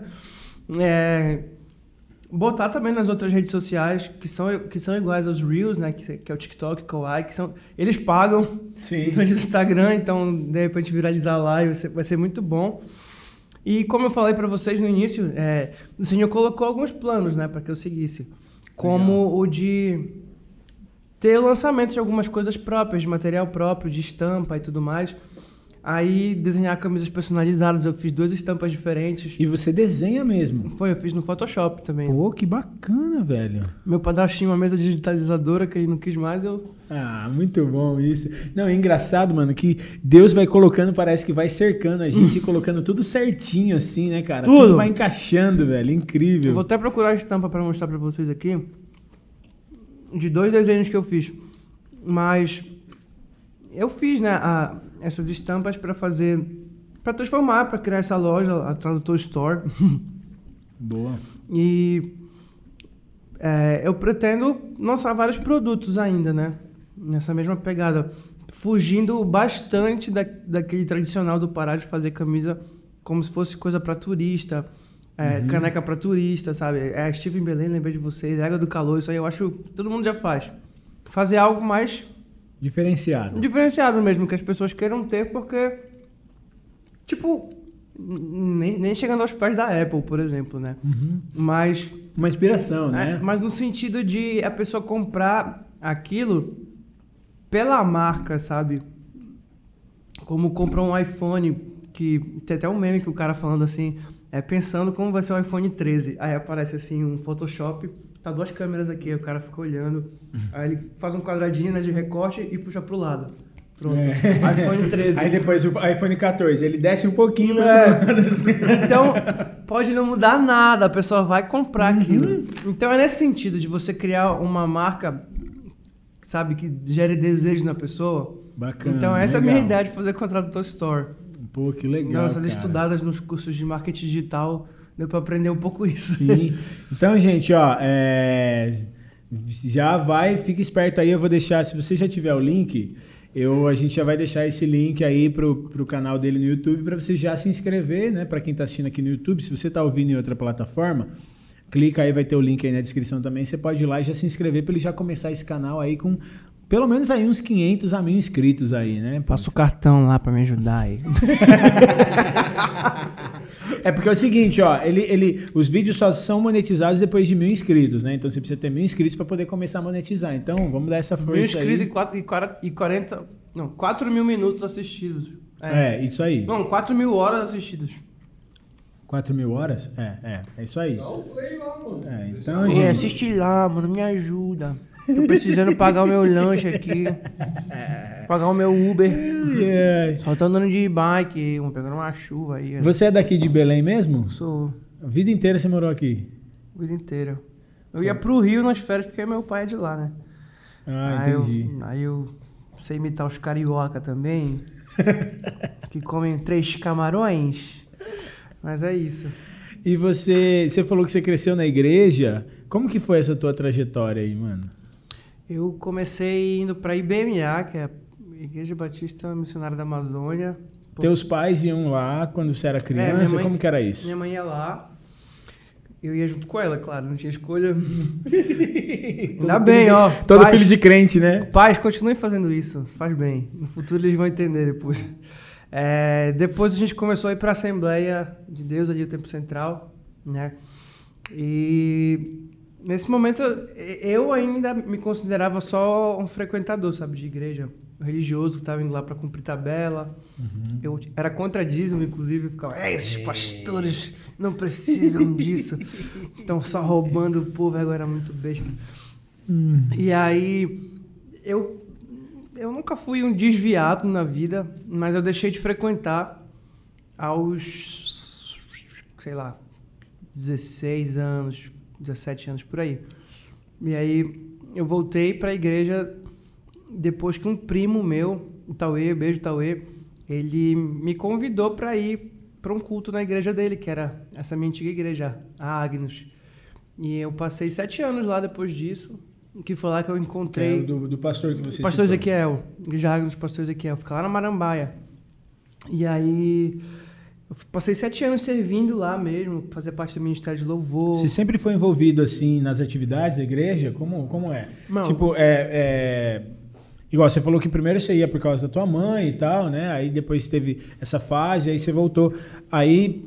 Depois você voltou mesmo. Você, você começou a se envolver nas atividades? Sempre foi assim? Como Sim, que é? depois que eu me converti de verdade.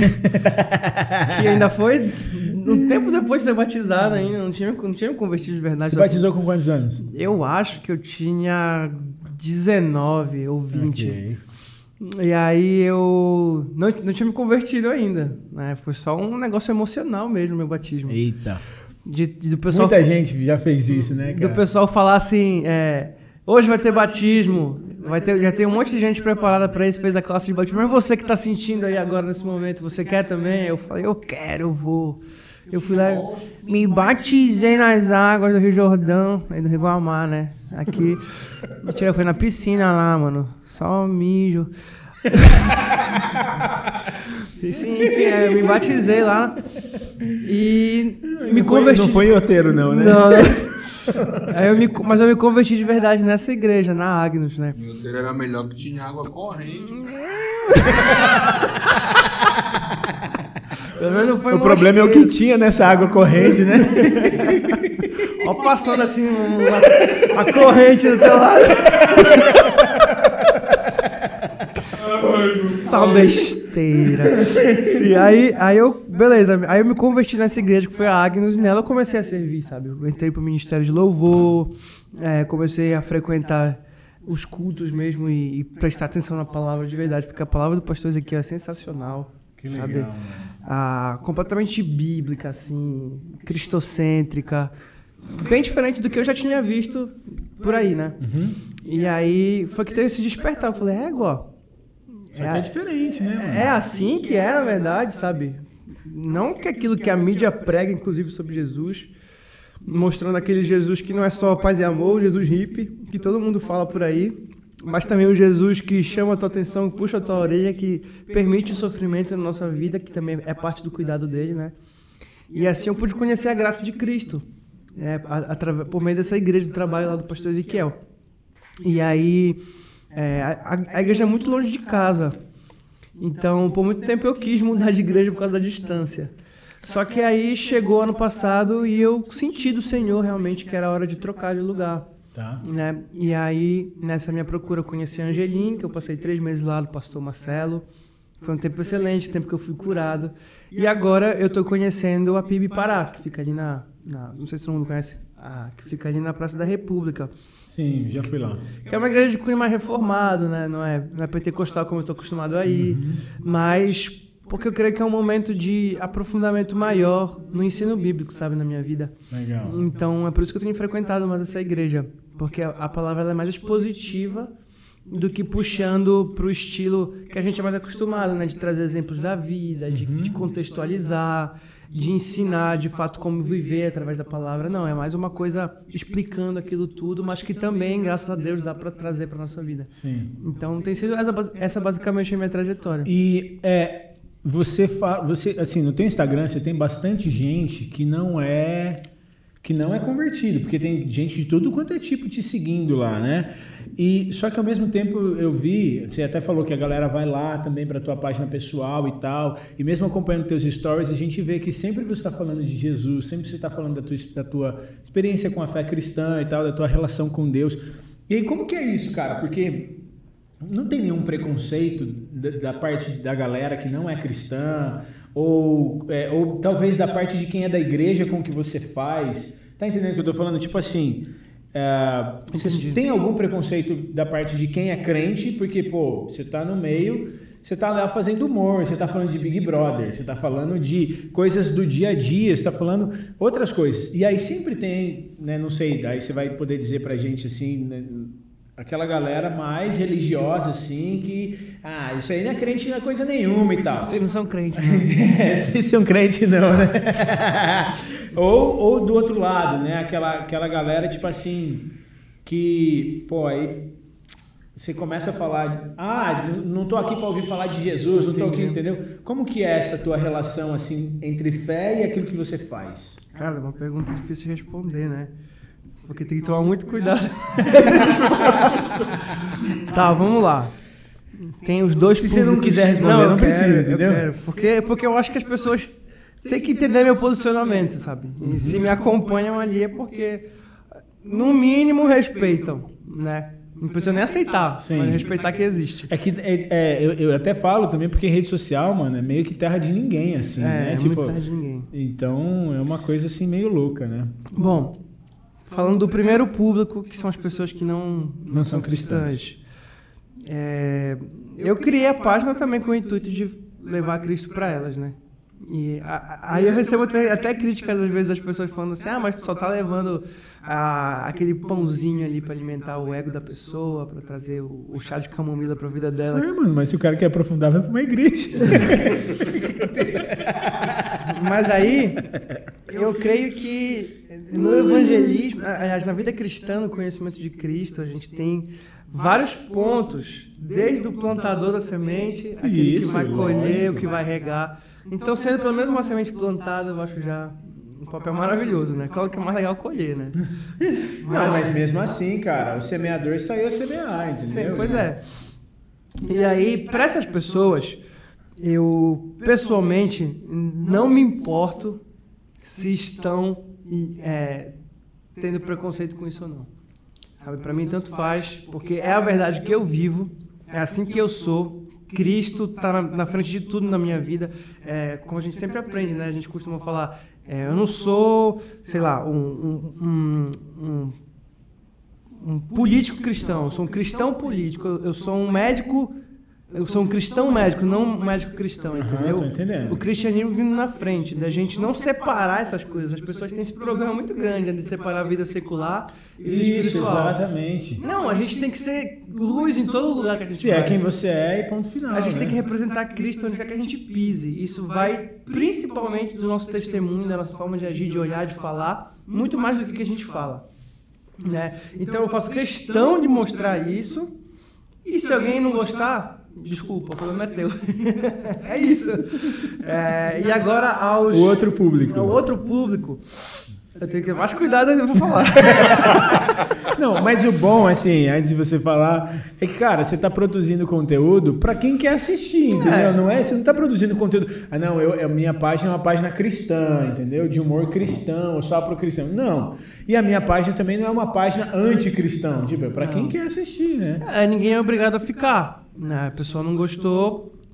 É só apertar o botão lá, deixar de seguir e pronto, segue a vida. Como eu já deixei de seguir várias páginas uma vez que entrou algum, algum tipo de conflito na minha vida, né? Deixar inclusive amizades quando entrou algum tipo de conflito, às vezes é importante, né? A gente não seguir junto com algumas pessoas na caminhada. Mas sobre o público cristão mais religioso e tudo mais, bom, isso foi um dos motivos de eu demorar muito para começar a fazer essa página. Não que tenham me falado alguma coisa, mas eu tinha medo de falarem. Entendeu? Eu tinha medo de escandalizar, de, de ferir a fé de alguém, sei lá. Mas um dia alguém chegou comigo e falou assim. Mas um dia alguém chegou comigo e falou assim: é, Cara, quem se escandaliza é velho, não é jovem. Na mentalidade, né? Não só Ou, ou na, na idade mesmo? na idade mesmo. Quem se escandaliza são os mais velhos, porque eles vieram de outra geração, principalmente uma geração que não podia nada, mas não no sentido de é, não querer ofender o evangelho e deixar de lado, mas não podia nada por usos e costumes deles. Sabe, de não poder usar aquele tipo de roupa. Obviamente que a gente também tem que ser decente em tudo que a gente faz. Sim, perfeito. As nossas roupas elas também têm que apresentar decência. Nosso jeito de falar, de vestir. Mas é nítido que antigamente era uma coisa muito mais re- relacionada ao religioso, né? Ao uso e costume mesmo. A questão de você estar fazendo aquilo porque todo mundo faz, mas não porque está na palavra, né? Não sei se vocês entendem assim também. Claro.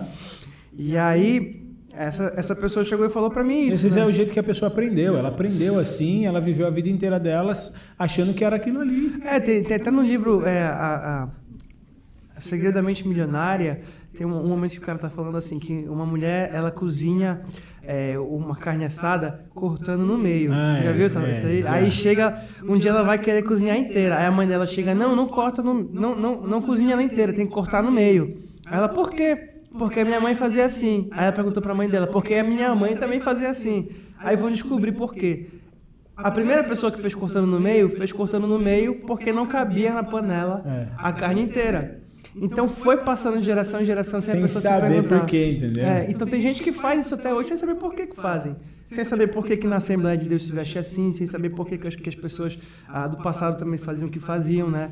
Tudo tem a ver com o contexto também ah, do momento que a pessoa vive, né? Obviamente sempre lembrando que a gente tem que ter decência em tudo que a gente faz. E aí, quando essa pessoa me falou a respeito disso, de. de são mais os, os velhinhos que se escandalizam do que os jovens, eu parei e falei: é verdade, né? Porque muitas pessoas da nossa geração atual entenderam isso que a gente está comentando agora.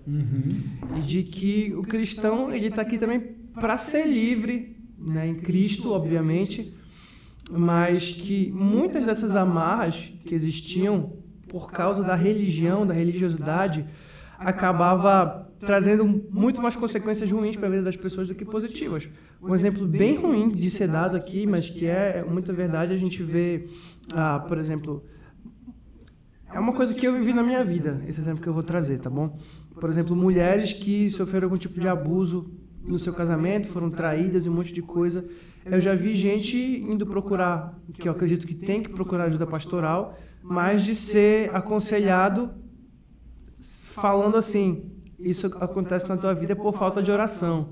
Isso acontece na tua vida porque tu não tá orando direito pela tua casa. Ah, verdade, cara. Tem muito isso, mano. Tem Entendeu? isso. E aí, isso, isso a gente vê que a geração atual não, não considera mais assim dessa forma, sabe? Sim.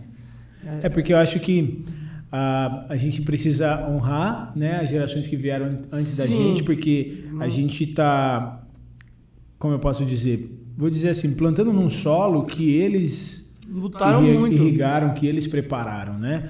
Ao mesmo tempo, entender, cara, que a gente é, tá ampliando, a gente recebe o que eles receberam e o conhecimento vai crescendo, o conhecimento vai se expandindo, a revelação vai se ampliando. né? Até, até porque é, essa galera foi a que mais sofreu com, com trazendo o cristianismo Sim. pro Brasil, por exemplo. Naquela época, cristão era uma vergonha disso. Hoje É. em dia tá na moda, né? É, exatamente. Então essas pessoas passaram por coisas que a gente nunca vai passar como cristãos.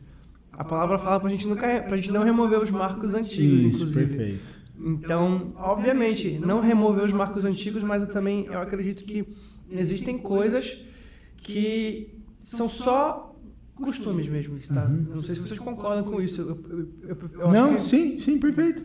É, e aí até essa palavra, né, te ajudou a, a, tipo a criar mais confiança de falar, cara, então eu vou fazer, eu vou postar e, e bora ver o que vai dar aí. Uhum. Até porque eu faço questão de deixar muito claro, né, meu posicionamento. Não só deixar claro meu posicionamento falando, mas também nas atitudes, na forma que as piadas são feitas, é com quem eu vou me envolver né, nessa questão do desse meio de, de mídias sociais, porque infelizmente a gente não cresce só a gente não cresce sozinho, né? A gente tem que é, andar acompanhado de algumas pessoas, participar de alguns meios. Mas eu sempre seleciono bastante, sabe, a respeito disso. Não, eu achei muito legal, por exemplo, o teu posicionamento que você falou com relação ao, ao, ao programa, né, ao, ao BBB. Tipo, você deixou claro, cara, é, tem coisas aqui que eu não partilho, que não são dos meus princípios, que não tem a ver com aquilo que eu quero produzir de conteúdo e tal. E aí, por você se posicionar, você conseguiu um acordo onde você é livre para produzir o teu conteúdo da maneira que você produz, dentro do que você acredita, sem entrar em conflito com o que eles, com o que eles vivem ou com, que, com o programa ou com o que eles desejam. Então, isso é muito legal, cara, porque eu acredito que o cristão ele não tem que ser alienado a esse mundo. Tipo assim, é, porque tem gente que é aquilo que você falou, né? Separado o secular e o sagrado e tal, não sei o que lá. Não, você conseguiu manter a sua postura de cristão, manter os seus princípios, manter o que você acredita e ao mesmo tempo produzir um conteúdo de qualidade, fechar um acordo bacana com, com, com, a, com a rede de TV, né? No caso aí você falou da Liberal e tal, e, e falar sobre o programa numa boa, sendo livre para ser quem você é, sem, sem negar o que você acredita. Isso aí é genial, cara. Genial. Eu acho que um- um- uma boa fórmula para as pessoas conseguirem é, separar. Separar não. Conseguirem Associar, né? associar. É, viver relacionar, né? assim, tipo, é, viver qualquer tipo de trabalho, né, que a gente for fazer. A gente nunca perdeu o temor pelo Senhor, sabe? Isso faz a gente sempre medir o nosso coração se a gente estiver saindo da rota, se a gente estiver extrapolando alguma coisa que não deveria. Eu acho que esse temor ao Senhor é algo que regula a gente da forma correta que o Senhor quer dar para nós, que a gente ande na nossa vida, sabe? Então, é, as pessoas até falam assim, ah, vocês só vão pro... Só oram, só buscam ir pro céu porque tem medo de ir pro inferno. Não, Não é isso. É uma questão de respeito também àquele que nos deu vida, Sim. ao nosso Senhor, nosso Rei. E esse temor é, é porque a gente cara, a gente não duvida do caráter de Deus. A gente não duvida que tudo que Deus faz para nós é algo bom, independente do que, do que, seja. Às vezes pode parecer ruim no momento, mas lá na frente a gente vai ver o que, que é. Então, tendo um caráter perfeito, indubitável, independente do caminho que a gente vá, a gente sabe que o Senhor está trabalhando ali naquilo, né? Então, ter o temor ao Senhor também significa a gente abaixar a nossa bolinha né? E se colocar no nosso lugar de servo e saber que o Senhor está no controle, Ele sabe de todas as coisas e que Ele já está lá na frente vendo tudo que Ele sabe que é bom para nós. Sim. Você acha que a internet é muito importante para a galera hoje? Tipo, uh, especialmente a galera mais jovem, assim, sobre. Ou até mesmo quem é cristão, entrar na internet e, e tudo mais? O que você pensa sobre isso? Eu acho que é muito importante, porque quanto mais ferramentas a gente tem para usar a favor do reino, a gente tem que usar essas ferramentas a favor do reino, né? Quanto mais a gente tem, é melhor. Por quê? Hoje em dia a gente tem que. Eu, eu não acredito no sentido de que a gente tem que fazer as coisas se adaptando ao mundo, sabe? Tá. Eu acho que isso, tipo, igreja fazendo programações para atrair mais pessoas, eu acho, eu não uhum. acredito nisso. Mas eu acredito que quanto mais conteúdos de qualidade a gente possa fazer para o nosso público cristão, é melhor para manter essas pessoas também focadas no que a gente quer, que é a palavra de Deus, né? Ah, teve uma, tinha uma moça, que eu esqueci o nome dela, que era, é, era uma youtuber, hoje em dia não faz mais vídeo, mas teve uma vez que ela estava comparando os filmes que existiam cristãos com os filmes seculares, né? A diferença de qualidade que existia entre eles. Pô, é verdade. Eu, eu tinha uma época que eu falava assim que eu nem gostava de filme cristão, assim, pois é, é muito ruim, cara. É. hoje tem, hoje é. tem até uns melhorzinhos, assim, mas no geral. Exato, é tipo, é tipo aquele último do Paulo que saiu é excelente. É, exato. A série The Chosen também é Sim, excelente. muito bom. Então, ainda são poucos produtos com a qualidade comparável. E aí ela se pergunta assim, por que que para as coisas do mundo a gente consegue fazer com alta qualidade e para o Senhor a gente também não tem esse empenho todo? Então, eu acho que a gente tem sim que estar na internet, mas também fazendo com uma alta qualidade, não, não, não, não com com a intenção de só atrair pessoas, sabe? Sim. De se adaptar a essas pessoas. Mas para ter esse material, claro, para fazer com excelência para o Senhor, mas também para nós mesmos, cristãos que consumimos internet, a gente ter aquele meio para que a gente não se perca também no meio do caminho. Por exemplo, uhum. desculpa, é, eu gosto muito de heavy metal, como eu estava falando para vocês aqui.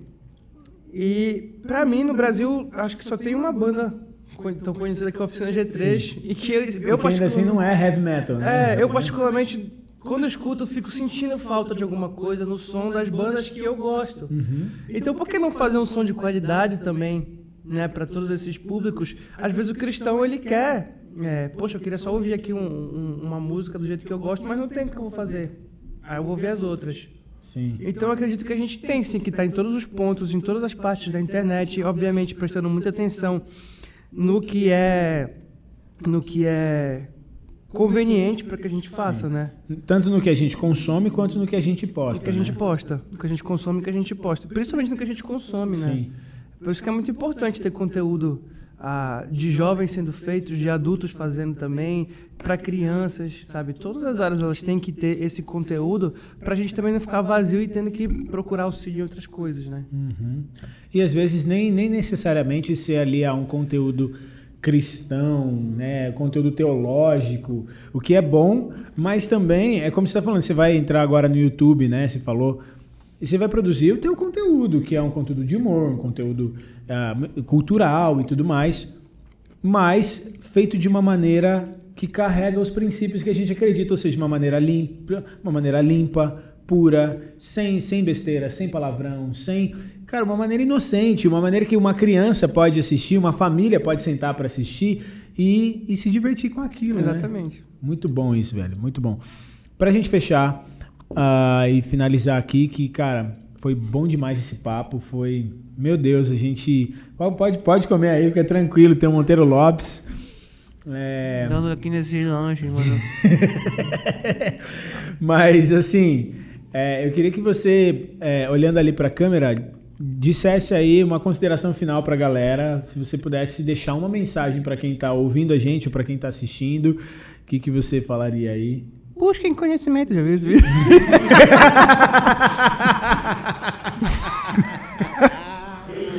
Era isso que eu deixaria, de verdade.